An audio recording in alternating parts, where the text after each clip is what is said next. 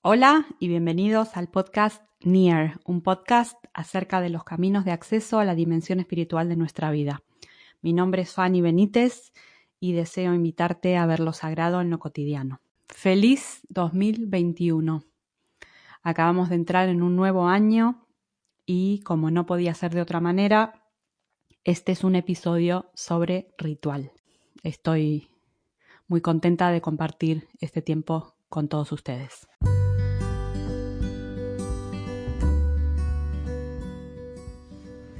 Naturaleza, encuentro, arte y ritual.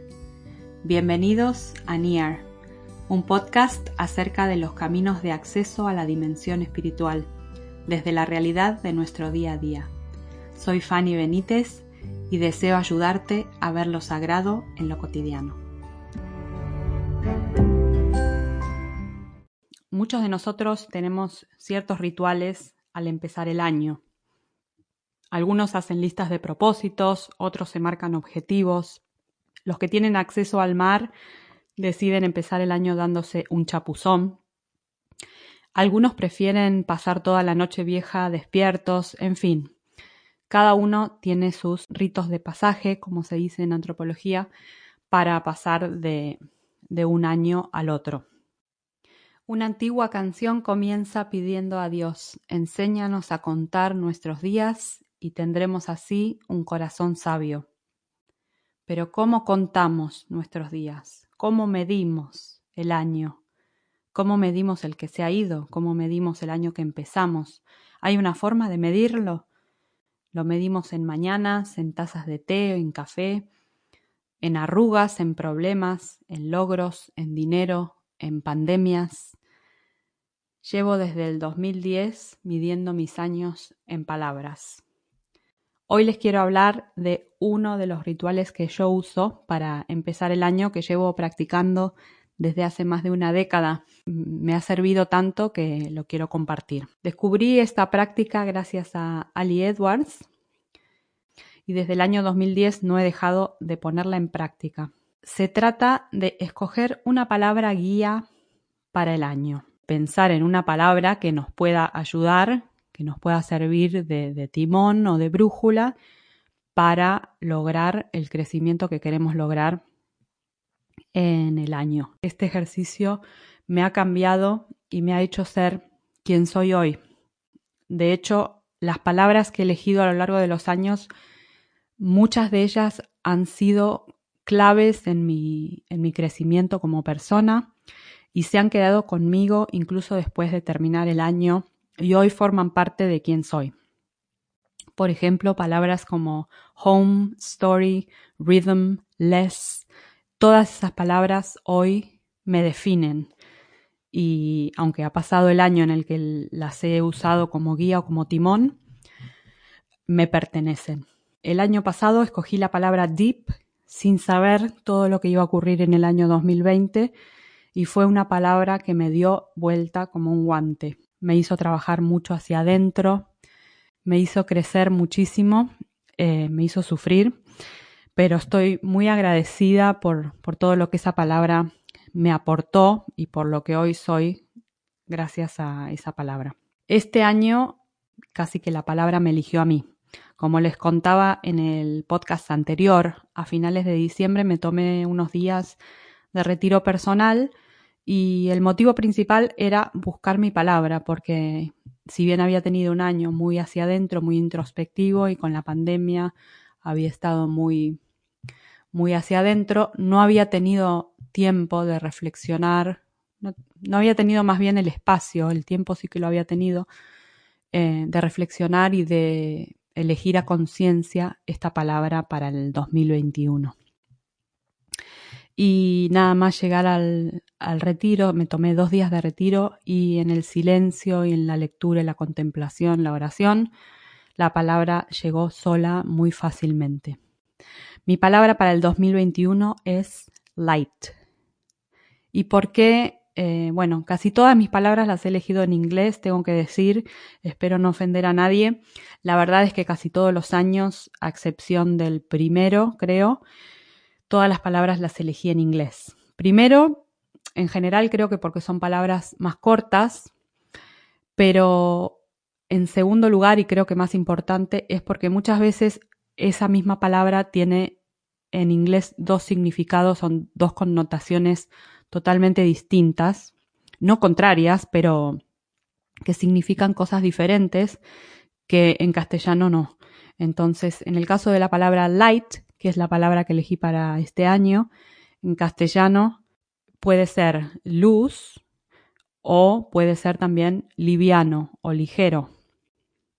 Entonces, si tengo que elegir en castellano, elegiría luz, pero también todo lo que tiene que ver con liviano y con ligero es algo que también quiero para mi 2021. Entonces, como lo que quiero y, y, lo que estoy buscando con esta palabra tiene que ver tanto con la luz como con lo quitarme peso y ser eh, vivir más ligera, entonces bueno, por eso me quedo con la palabra en inglés.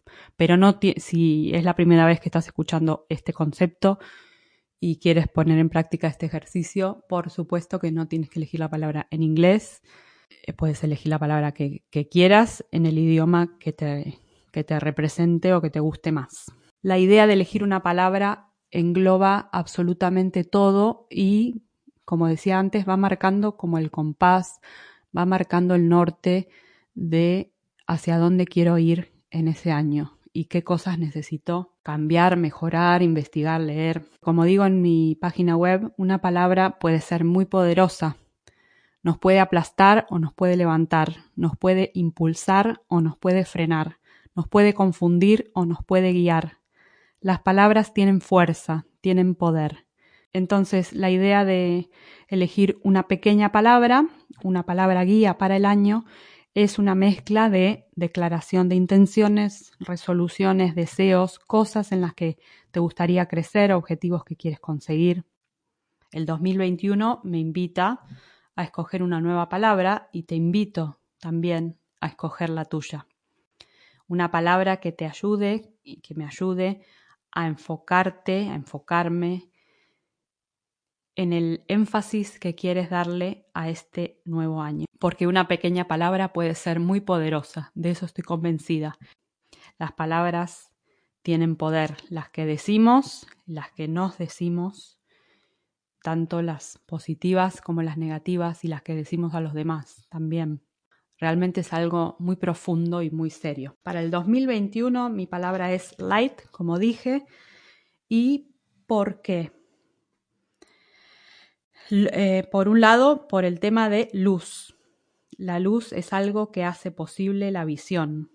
Es también encender algo, ser la luz, compartir la luz. Quiero tener claridad, quiero ser consciente de la presencia divina dentro mío, dentro de mi alma. Quiero dejar guiar mi alma por la luz. Y también, por el otro lado, el otro significado de la palabra light en inglés es algo que no es pesado, algo que es ligero, algo que es capaz de moverse con ligereza. Entonces, este año también quiero quitarme peso de encima. He empezado, como saben, si me siguen en Instagram, he empezado el año con el reto de, de los minimalistas, de deshacerme de cosas que nos. el juego de, de Minimalist Game o The Means Game, que consiste en empezar durante 30 días, ir eliminando cosas que ya no te sirven o que ya no necesitas. El día 1 te deshaces de una cosa, el día 2 de dos cosas, el día 3 de tres cosas y así hasta el día 30 o el día 31.